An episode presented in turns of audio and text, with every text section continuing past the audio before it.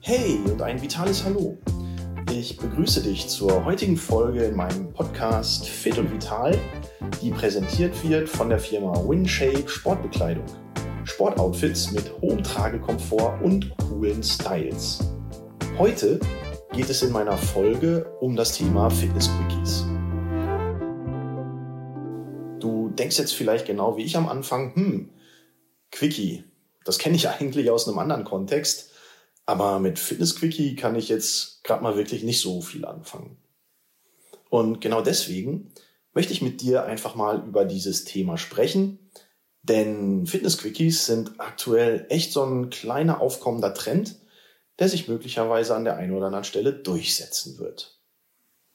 Damit wir aber mal ein Verständnis von Fitness-Quickies bekommen, werden wir uns genau damit heute mal beschäftigen. Was ist eigentlich ein Fitness-Quickie? Wie sinnvoll ist der Einsatz solcher Fitness-Quickies und was muss ich gegebenenfalls, wenn ich damit arbeite, berücksichtigen? Fangen wir mal mit der Definition von Fitness-Quickies an. Und ja, wie man aus dem Namen Quickie schon ableiten kann, ist der Fitness-Quickie die kleine, schnelle Fitnessübung, das kleine Workout für zwischendurch. Angefangen vielleicht mit einer kleinen Morgenroutine, bestehend aus ein paar Liegestützen oder ein paar Crunches für die Bauchmuskeln. Oder vielleicht auch ein paar Stretching-Übungen für die Mittagspause oder den kleinen Break am Arbeitsplatz. Bis hin zu maximal 10, 15 minütigen Workouts, die wir irgendwo verteilt über den Tag einstreuen können. Aus sportwissenschaftlicher Sicht blicke ich natürlich drauf und denke mir, hm, kleiner Fitness-Quickie zwischendurch, bringt das denn eigentlich was? Und wenn ich mir so den aktuellen Zeitgeist anschaue, wo man ja nie richtig wirklich Zeit hat, und eine der größten Ausreden, keinen Sport zu machen, ist ja eigentlich auch immer, nee, dafür habe ich heute keine Zeit. Das schaffe ich heute nicht, das passt irgendwie nicht in meinen Tagesablauf. Dafür sind solche Fitness-Quickies eigentlich gar nicht schlecht. Du brauchst dich nicht großartig vielleicht umziehen, du musst dich nicht unbedingt aus deinem Umfeld rausziehen und kannst mal eben eine ganz kleine, schnelle Einheit machen. Insbesondere am Arbeitsplatz und ich arbeite ja sehr viel mit unterschiedlichen Berufsgruppen auch zusammen, die mich immer fragen, ja, wann soll ich das denn eigentlich noch machen? sind solche Fitness-Quickies gar nicht schlecht. Du steigst mal eben aus dem Auto, weil du unterwegs bist, machst ein paar Squats, ein paar Kniebeugen, vielleicht noch eine kleine Stretching-Übung hinten dran und schon geht's wieder weiter. Aber bringt das denn wirklich was? Naja, ich sage immer lieber quick and dirty als gar keinen Sport.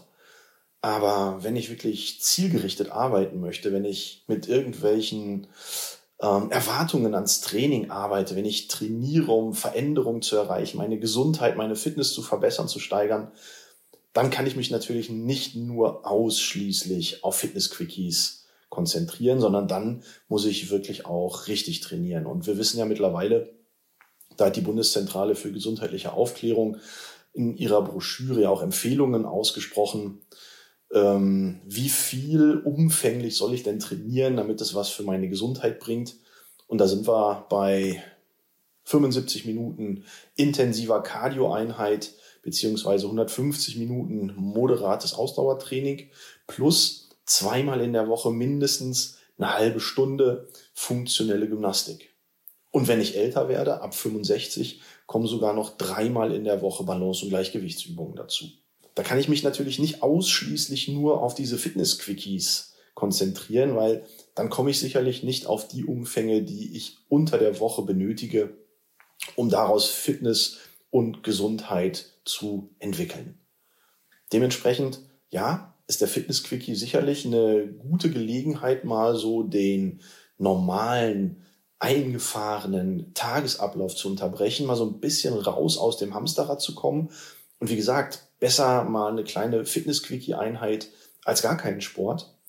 Aber trotzdem muss ich natürlich, insbesondere wenn dann so ein paar heftigere Übungen auch dabei sein sollten, damit die Fitness auch wirklich gut gesteigert werden kann, muss ich natürlich auch ein paar Dinge beachten. Denn mal so ein paar Burpees aus der kalten Hose ähm, sind sicherlich nicht zu empfehlen. Na, fehlt es sicherlich ein bisschen am Warm-up. Da müssen ähm, Gelenkstrukturen und Muskelstrukturen vorbereitet werden. Und deswegen ist natürlich immer auch zu schauen, Fitness-Quickie, wie strukturiere ich den, wie baue ich den in meinen Alltag ein? Und dann gehört natürlich bei einer intensiveren Übung zumindest ein kleines Warm-up mit dazu.